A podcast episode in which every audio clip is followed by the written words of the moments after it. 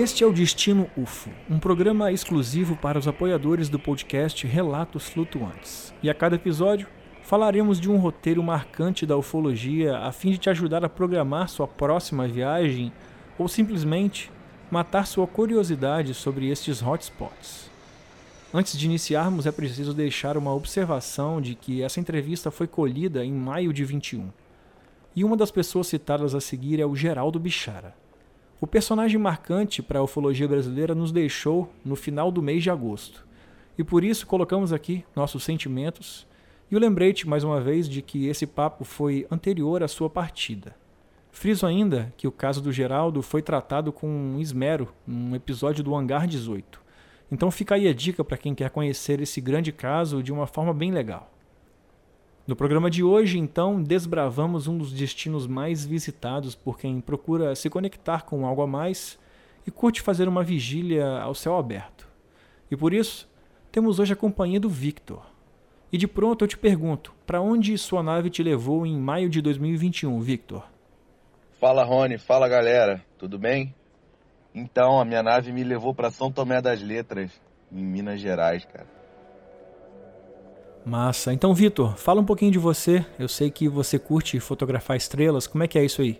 É, cara, eu gosto sim de fazer astrofotografia. Na verdade, eu sou bem iniciante, né? Foi uma coisa, é uma coisa que sempre me fascinou, né? Mas eu, por eu viver em, na metrópole aqui, né, no, no, centrão do Rio de Janeiro, a poluição luminosa é, é extrema. Então, tu não consegue ver o céu direito, não consegue ver estrela.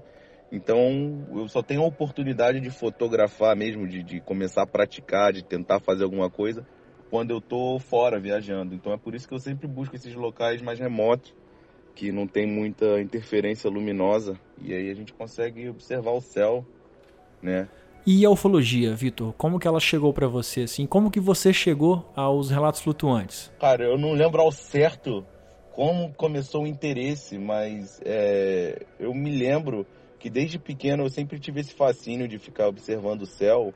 Eu passava minhas férias quando eu era pequeno na casa do meu avô na região dos Lagos, aqui no Rio de Janeiro, na cidade de Maricá. E naquela época Maricá não era tão desenvolvida como é hoje em dia. Então você não tinha muitas casas, você não tinha é, o comércio que você tem hoje. Consequentemente, você não tinha poluição luminosa. Então o céu, eu me lembro como se fosse Ontem, cara, o céu chegava à noite, nas férias de verão, tu viu o centro da Via Láctea a olho nu, cara, era muita estrela, então acabou, acabava que eu ficava observando aquilo ali com certo fascínio, e algumas vezes eu já cheguei a observar, eu lembro perfeitamente, uma, duas vezes. A, a primeira vez eu não me lembro ao certo como foi, mais ou menos, que eu era pequeno, né? Eu lembro de ter visto uma luz no céu, mas na segunda vez eu estava na companhia do meu avô e da minha tia, eu lembro muito bem que a gente, meu avô tinha um comércio na, é, lá em Maricá e eu ficava com ele, com a minha tia, até a hora dele fechar, né? Eu ficava fazendo companhia para poder retornar para casa. E aí, dessa vez, quando a gente estava fechando tudo lá, eu tinha por volta de uns 12 anos, 11 anos, mais ou menos. E a gente estava, a gente se pegou olhando para o céu e vendo um ponto luminoso, bem paradinho assim no céu, bem distante. E ele ficava alternando de vermelho para verde, azul, amarelo, ficava alternando as cores rápido e de repente ele começou a fazer evolução muito rápida no céu, né?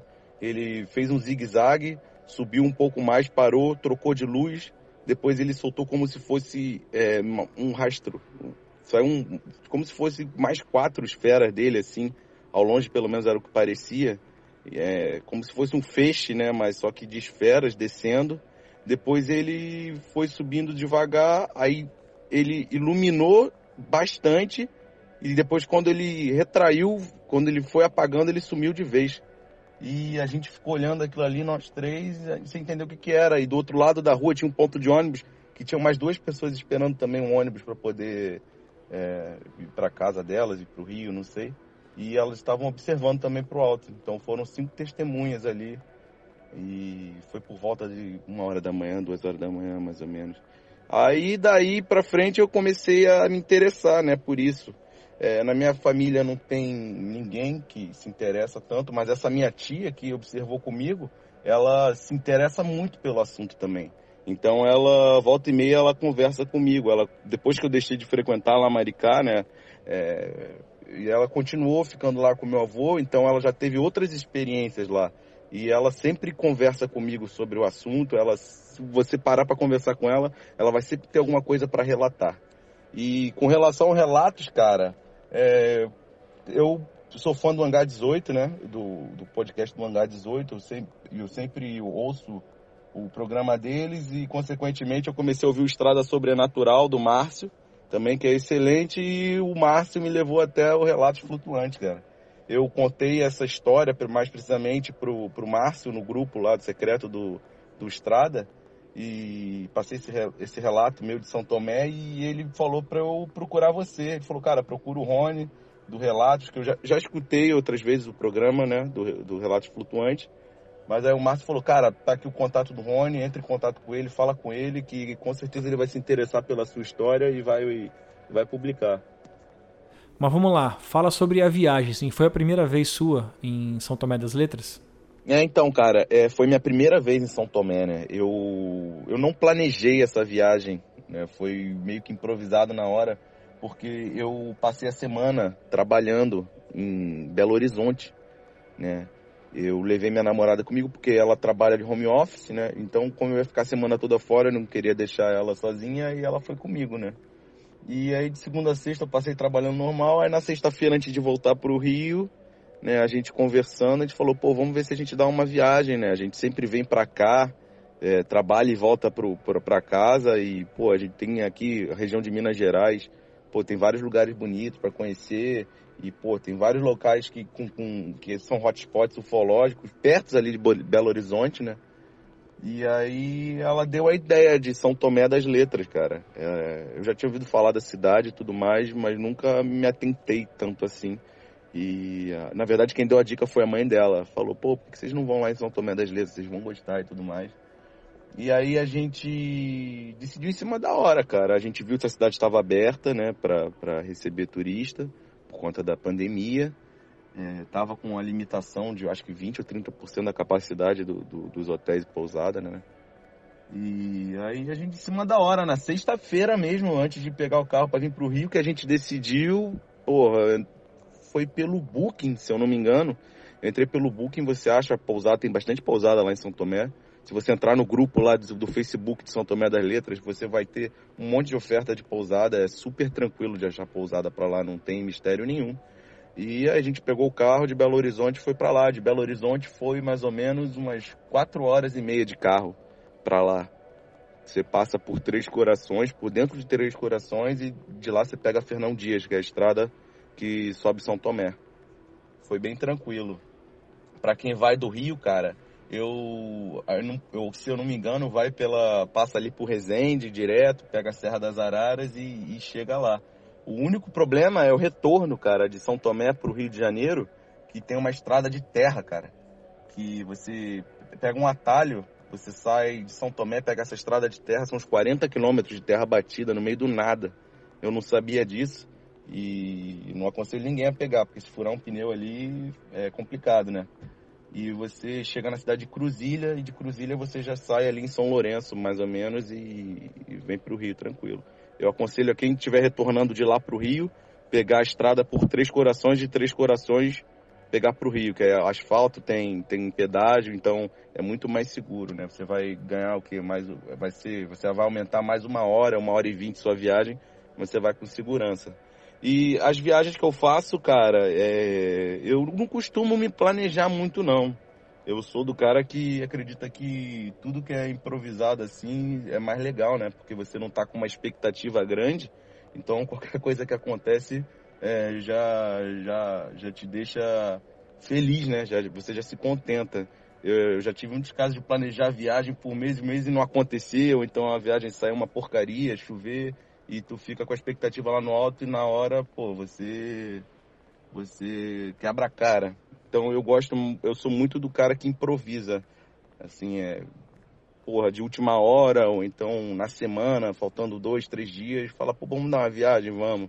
Vê o hotel, bota as coisas no carro e vai, entendeu? Que interessante, né? No último episódio do Destino UFO, nós tivemos a participação do Edu e a gente viu uma pessoa que planejou todos os segundos da viagem dele. É interessante que são duas formas de você conhecer um lugar, inclusive se você for duas vezes no mesmo lugar, dessas duas formas, né, planejando e sem planejar, é bem provável que você tenha duas experiências completamente diferentes. É, é, isso é muito interessante, né, cara? E foi tranquilo o caminho? Como que foi chegar até lá? Cara, então cheguei de noite lá em São Tomé, né? Então você vai, você vem pela Fernão Dias, né? A estrada é até um pouco escura, a iluminação é um pouco precária e muita árvore em volta, então faz muita sombra. E você, como São Tomé está a 1.200 metros de altitude, mais ou menos, você vê ao longe a cidade, né?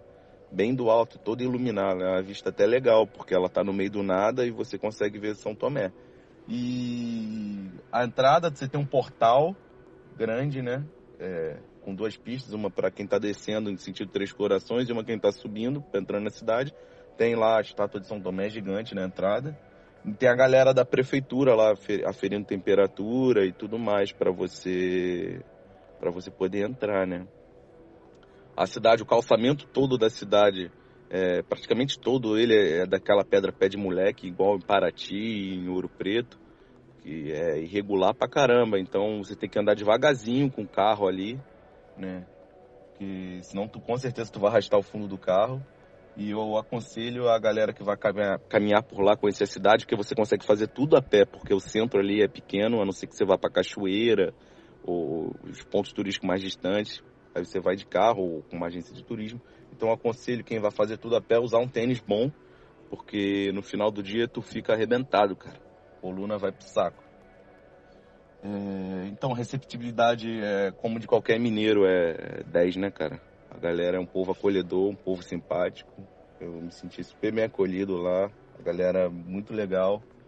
É, e a cidade é pequena, tem bastante comércio, até me surpreendi, né? Como eu cheguei de noite e, e você, não, você não tem uma noção de como é a cidade, né? Direito, à noite tudo escuro mas o centro dela é bem movimentado e, e na manhã seguinte, quando eu acordei para passar nos locais que eu passei a noite para ver como é que era, é uma cidade totalmente diferente. Você tem muita coisa, muita coisa mesmo. Olha aí, já está rolando dica, se você é de anotar, que tome nota. Então tudo certo, vamos para a viagem. Eu queria saber se você considera São Tomé das Letras um destino ufológico, de fato, carimbado, sim. Cara, ufológico, ufológico especificamente não. É, lá tem uma pegada muito mística, né? Muito fantasiosa. A galera que, que diz que acredita em duende, em fada, em gnomo. A galera que, que diz que vê isso lá, né? É a galera que geralmente está com um estado de consciência alterado, né? Então, assim, eu particularmente não acredito, mas das pessoas que eu conheci lá, é, foram poucas que falaram sobre ufologia. Eu também não conversei com muita gente, mas você vê muita gente, principalmente nos grupos oficiais de São Tomé, no Facebook, falando disso aí que eu disse. Fada, gnomo, duende. É, assim, ela ficou famosa por isso, mas também, como é uma cidade perto ali de Três Corações e Varginha, e Luminárias também, que é uma cidade famosa ali por, por avistamento, é, eu acho que se você tem relatos, luzes observ sendo observadas nessas cidades que ficam em torno de São Tomé, consequentemente de São Tomé você consegue enxergar também, né? Mas eu não sei se é um destino 100% ufológico, precisamente ufológico. É muita fantasia em torno da cidade lá, né? Muito misticismo. Então acaba que engloba tudo. Consequentemente, ufologia também, né? É uma parada mais holística, né? Pelo que você está falando, assim, engloba tudo. Pode crer. Inclusive, se a gente, é, se a gente encarar assim, com o olhar do Antônio Faleiro, por exemplo, um ufólogo que teve aqui presente no, no Biografia UFO, a gente vai considerar que muita fada pode ser um OVNI, né?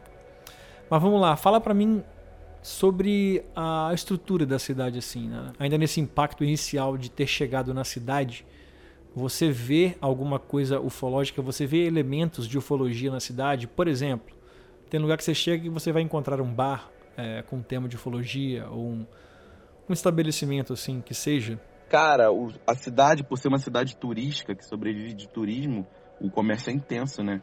Então, onde quer que você vá, você tem restaurante, né? E você tem loja que vende roupa, né? Roupa de frio, porque lá faz muito frio. Eu fui no verão e peguei frio de noite.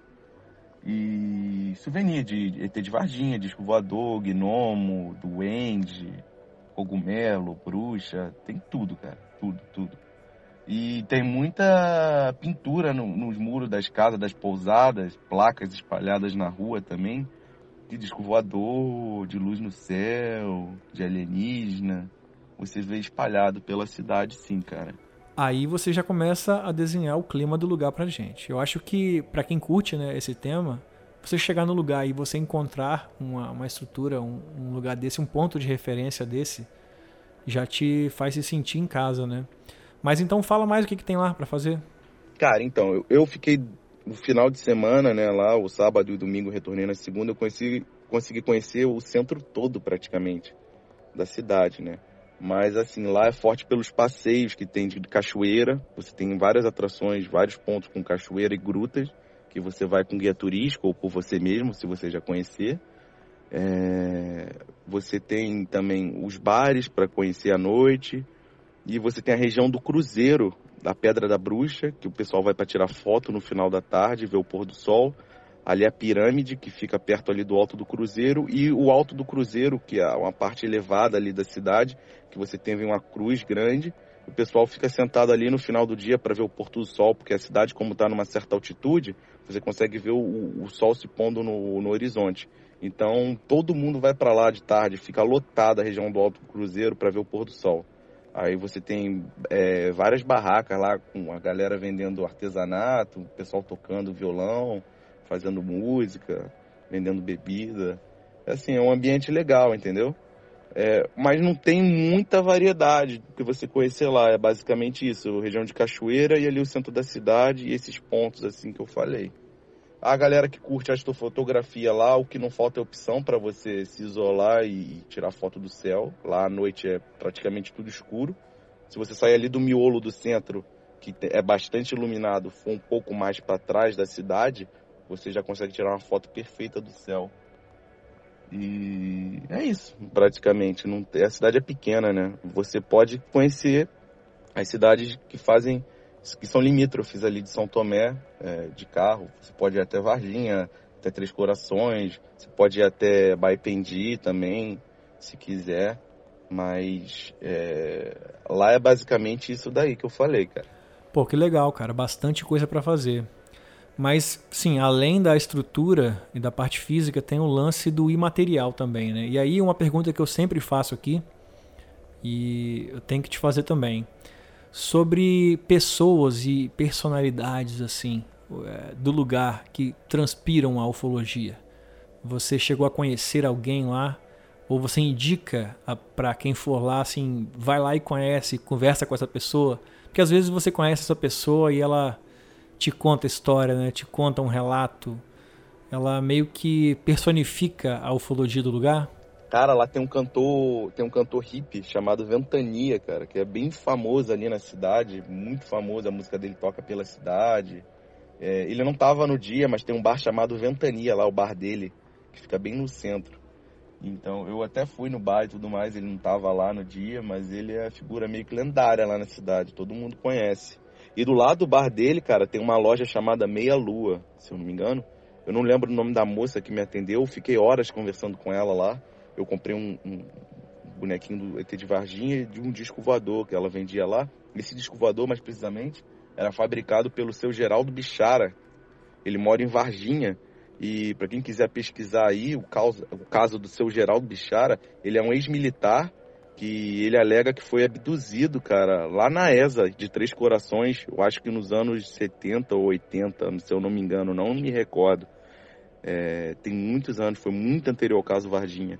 Ele foi abduzido, cara. Ele tava de plantão, parece, na noite, e uma luz incidiu assim pela, pelo em cima dele ali, em cima do quartel, da área que ele tava, faltou luz. E ele alega que foi levado, cara. Ele inclusive foi afastado, se eu não me engano, depois, dado como um louco, pelo que a mulher me contou na, lá na loja. Mas se vocês pesquisarem, tem um caso dele no YouTube, tem matéria dele até na, na CNN, cara. Tem livro sobre ele, tem muita matéria. É, seu Geraldo Bichara. Podem pesquisar aí que vocês vão ver. É, ele fabrica esses discos voadores, esses souvenirs aí de, de, de OVNI e dá na loja e a moça vende. Como estava na época da, da, da, da pandemia, ela disse que é só chegar lá na casa dele, porque não tem como fazer vídeo chamada, ele não usa o WhatsApp, essas coisas, porque ele é, porque ele é bem idoso.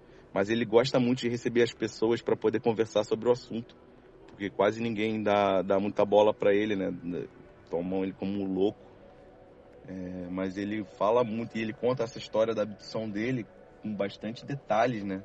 Então, para quem quiser ir lá em São Tomé, procura a loja Meia Lua e conversa com a, com a responsável de lá, com a dona de lá, pergunta sobre o seu Geraldo Bichara, que ela vai, ela, ele conta isso para ela, ela, ela, ela fica fascinada, cara. E ela me passando a história dele, me falando tudo, cara, tu fica horas ali conversando e, querendo saber mais, assim, eu recomendo para quem curte ufologia, passa nessa loja, conversa com ela, porque com certeza vai sair coisa boa daí.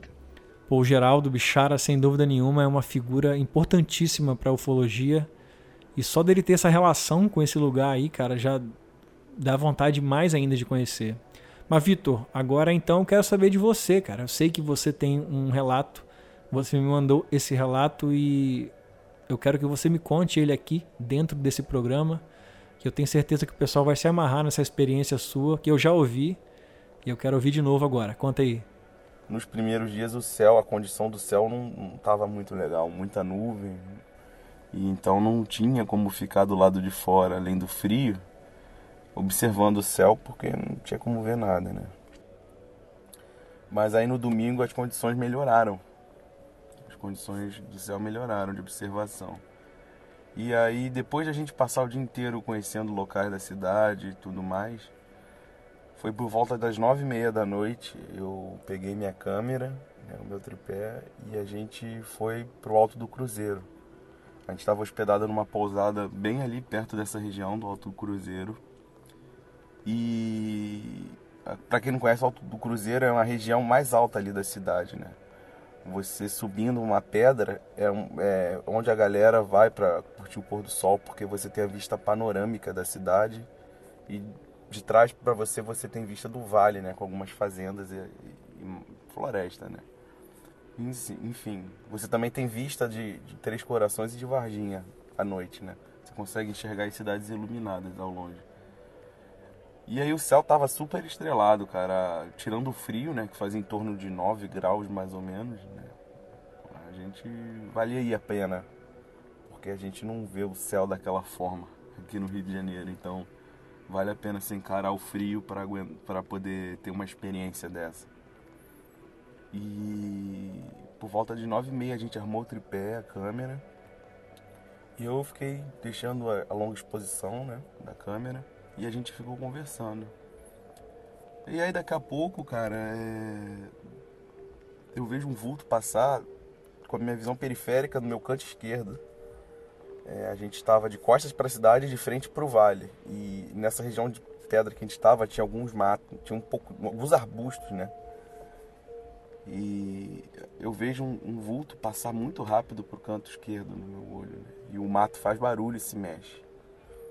Só que até então, como a cidade ela é muito, ela, ela é repleta de animais de, de rua, né, cachorro, gato, eu achei que fosse um cão que passou correndo, um gato enfim, não me atentei muito para isso. Eu observei, eu fiquei um pouco assim, é, fiquei alerta, né? Porque eu também não sou um cara muito corajoso. Então, mas até aí eu relevei. Pode ser um bicho, né? Um animal abandonado. Continuei tirando a foto e conversando. Nisso, é, subindo a região, vindo por trás da gente, subindo o alto do cruzeiro, passa um homem com um casaco branco, né? estava com um casaco branco e estava com um cigarro na mão. Ele estava subindo, com capuz e tudo mais, passou por nós, deu boa noite continuou subindo para fumar. Foi lá para cima até se perder, porque estava escuro. Então ele foi andando até eu perder, perdê-lo de vista, não consegui enxergar mais. É, daqui a pouco, coisa de um minuto, dois minutos, foi pouquíssimo tempo.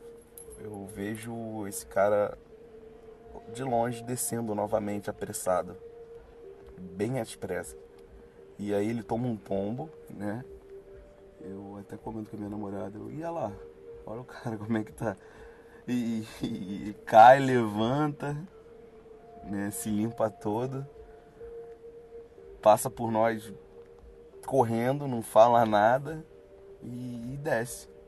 A gente achou estranho, mas tá, né? A gente nem se atentou porque o foco era o céu, né? O foco era tirar as fotos.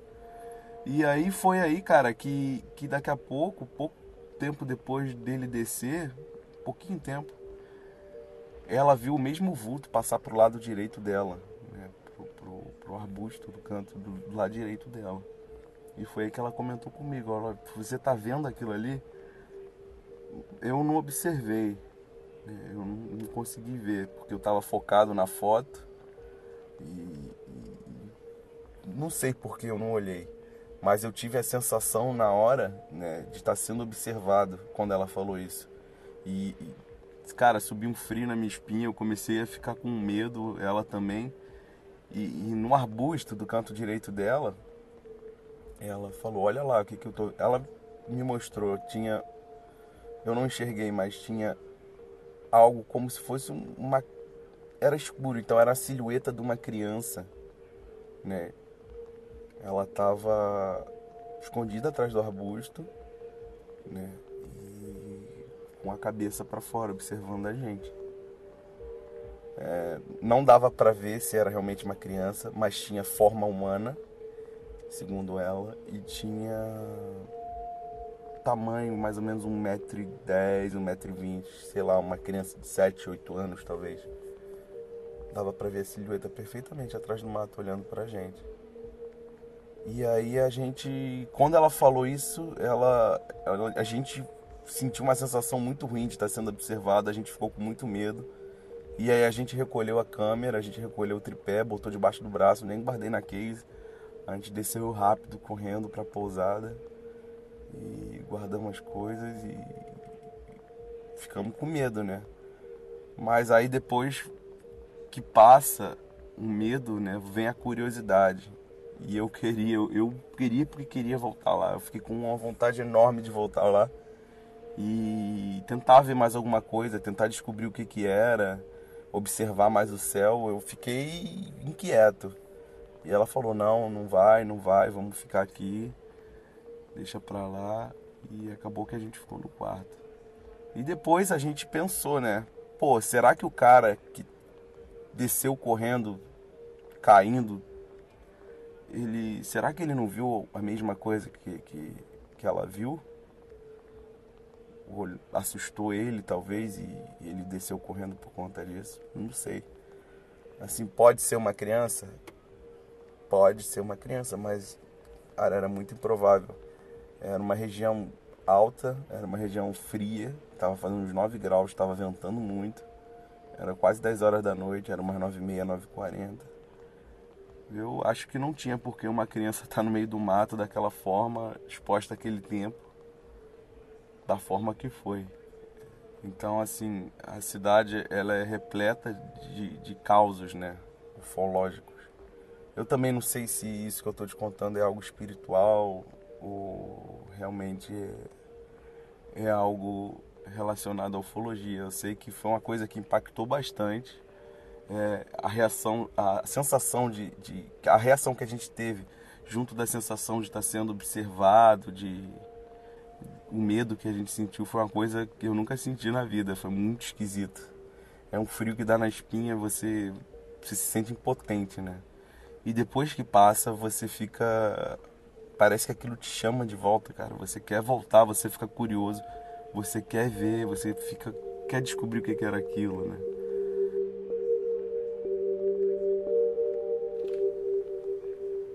Cara, que experiência fantástica. E eu vou ficar aqui na mesma cadeira que eu fico em todo o programa. Eu vou deixar para você que está em casa ouvindo falar o que você achou. Comenta lá no nosso Instagram ou no nosso Twitter. E por aqui nós vamos seguir o papo. Vitor, voltando para você aqui agora. É... O que mais que você conheceu lá que vale a pena indicar para o pessoal? Diz aí. Cara, como eu não me planejei muito, eu conheci o básico ali da cidade, né? Tem muito mais coisa para conhecer, eu pretendo até voltar lá depois. Mas foi basicamente quando eu cheguei de noite lá, eu conheci os bares e o comércio ali do centro, né? Que de noite é bem forte.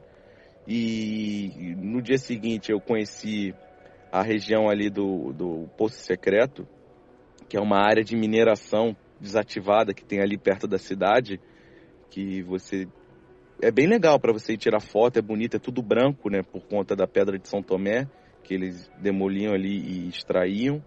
E você tem um, um poço ali artificial que foi criado em volta, com água azul bonita. Só não recomendo o pessoal tomar banho, porque a água não é própria para banho, né? E é, a região do Cruzeiro, que foi onde eu, eu, vi o pôr do sol e tirei a, fui tirar foto e onde eu tive o avistamento, né? A pirâmide, que é onde o pessoal fica também para ver o pôr do sol, é um ponto turístico e tem a Pedra da Bruxa também, que, que o pessoal também vai, sobe nela de noite para pegar a vista da cidade por cima, né? Você consegue ver três corações e Varginha iluminada ao longe de noite. É bem legal. É, tem uma ladeira do amendoim, cara, que foi o que eu mais gostei de conhecer lá. Ela fica a uns 3 quilômetros da cidade, mais ou menos. Você vai de carro, a estradinha de terra batida, é fácil o acesso. E a ladeira é o seguinte, cara, o pessoal fala que tem uma ação magnética ali nessa, nessa parte da ladeira, que você desce com o carro, você deixa o carro em ponto morto, ele começa a subir sozinho, de, de, de ré. Subir a ladeira, sem ação mecânica nenhuma, cara. O carro vai sozinho subindo. Você, inclusive, se você sair do carro e descer a ladeira a pé e depois subir trotando devagar, você sente como se fosse uma força te empurrando por trás e você vai, você sobe a ladeira correndo sem fazer força alguma, cara. É muito estranho. É bem legal, você é bem famosa. Pra galera que não conhece, coloca vídeo aí para vocês verem. E se puderem ir em São Tomé, não deixe de conhecer a ladeira do amendoim, que é um ponto turístico forte lá. Para mim foi o mais interessante. Que, que bacana. É muita coisa para fazer num lugar só tá? Se programe aí para ficar uns três dias pelo jeito que eu tô vendo. Mas então, Vitor, é o seguinte, aqui já se encaminhando aqui nos finalmente, eu queria fazer com você praticamente uma dinâmica, que você me falasse uma coisa que se deve evitar e uma coisa que não se pode deixar de fazer em São Tomé das Letras. Vou lá.